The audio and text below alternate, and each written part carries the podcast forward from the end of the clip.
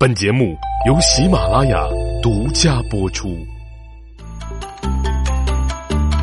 手把青秧插野田，低头便见水中天。六根清净方为道，退步原来是向前。各位好，我是大宇，咱们呢先来这么一段定场诗，然后呢就开始咱们今天的茶馆乱谈。继续呢跟大伙儿来说这个从神话到历史。呃，咱们得说说周文王了。商朝末年，天下汹汹，谁主沉浮啊？诸侯们都把目光投向了辽远的西北凤凰打鸣的地方。哈哈，甭说凤凰打鸣的地方是哪儿啊？岐山嘛，凤鸣岐山嘛，这大伙儿都听说过是吧？那么西伯呢，就是后来的周文王，哎，正在这里呢，大行这个仁善啊，积累德行。他免征市场交易税，把老年人都送到敬老院去。又向朝廷啊献出洛西的土地，以换取纣王的废除炮烙之刑啊，把他的这个呃领地啊治理的是一片的清朗啊，这这这是咱们可以用一首歌来形容啊，不能是解放区的天了，那这叫呃大周的天是清朗朗的天啊，大周的人民好喜欢是吧？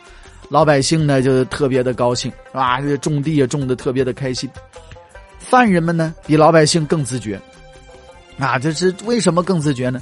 说我呀，突然之间我犯了罪了，我知道我错了，哎，哗画个圈子，把自己就锁在这圈子里了，啊，也不用什么真上锁，就在这圈子蹲着，这就叫画地为牢。由于他呢来远怀重，人心归附，朝廷里所剩不多的能人就洞察出他这个志向叵测，不甘心做一方诸侯啊，所以于是呢，这个纣王在智囊们的说服之下呢，就逮捕了西伯。罪名呢是为臣不忠，窥伺天下，就把他囚禁在有里。那么在蹲监狱的时候呢，西伯呀和很多服刑人员都一样啊，说这个待着也是待着，反正我也可以做点别的事情，做点什么事情呢？哎，他呢就专空供了一本书，是吧？什么书呢？就是《易经》。哎，蹲监狱期间，潜心揣摩《易经》。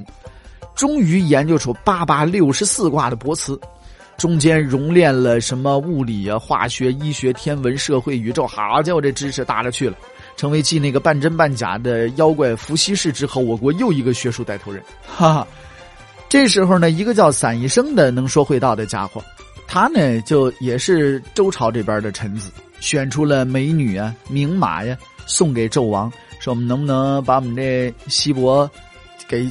是不是啊？啊，就是赎回来呀！这纣王一看，又有美女，又名马，太好了，行，没问题啊！这只是每天这，对不对？就又有马骑，又有美女抱的是吧？哎，就这行行行行，回去吧，回去吧，就把西伯呢给放了。后来唐朝的韩愈啊，借着西伯的名啊。替一千八百多年前西伯写了“臣罪当诛兮，天王圣明”的这个起活文章给纣王看，哈，要求纣王饶了他，把后来的鲁迅先生给气得要命，大骂这是奴才文学，这咱们就不提了，是吧？反正不管怎么样吧，从监狱里出来的西伯呢，就跟便利人似的，他展现在陕西老乡面前呢，是一个忍者的形象。从《易经》里边呢，他深刻的总结出了以阴制阳、以柔克刚的理论啊，一改以前政治上锋芒毕露的激进态度，停止啊和这个呃纣王的这个商王朝呢争短长，也不再大兴仁义、收买人心了。神色恍惚的忍者西伯，经常在渭水河边上茫然若失的行走，春风料峭啊，哎呀，就寻思我这胸怀壮志，我我我怎么才能？才能够把它舒展开呢。这个时候，他遇上了一个一拍即合的搭档。这搭档是谁呢？有名的江上姜子牙。哎，这老爷子正在那儿直钩钓鱼呢。这姜子牙呀，是一个深不可测的世故老人。他的老家在河南南部的南阳盆地。后来的诸葛亮呢，也卧在这个地方，是吧？八十岁高龄，经历了无数失败，吸取了无数教训的姜子牙呢，就跟这个西伯呀献上宝册。他说，猛烈的鹰隼呢，将要袭击之前，都会藏起爪子，飞低点老虎将要搏斗的时候，都会低头伏耳，装作温顺。西伯因此呢，就坚定了韬光养晦、伺机而动的战略方针。中国藏于九地之下，才能动于九天之上的辩证法，卓有成效的开始付诸实践。西伯装疯卖傻，修筑灵台，收罗美女，表面上假装沉淀酒色啊，胸无大志，整个呢就是刘备青梅煮酒论英雄那那装傻充愣的样果不其然呢，受这个假象迷惑的这个呃商朝的中央政府啊，就对西伯解除了警惕了。一瞧这人，估计可能关监狱里关时间长了，啊，这一些欲望得不到满足，就现在开始撒泼打滚了，是不是啊？行行行，没问题，太好了，啊，既然你这样，我就不用防你了。纣王就调走了集结在朝歌西部的这个主力军队，掉头呢开始讨伐山东地区东夷蛮族，西向防御的大门呢也就敞开了。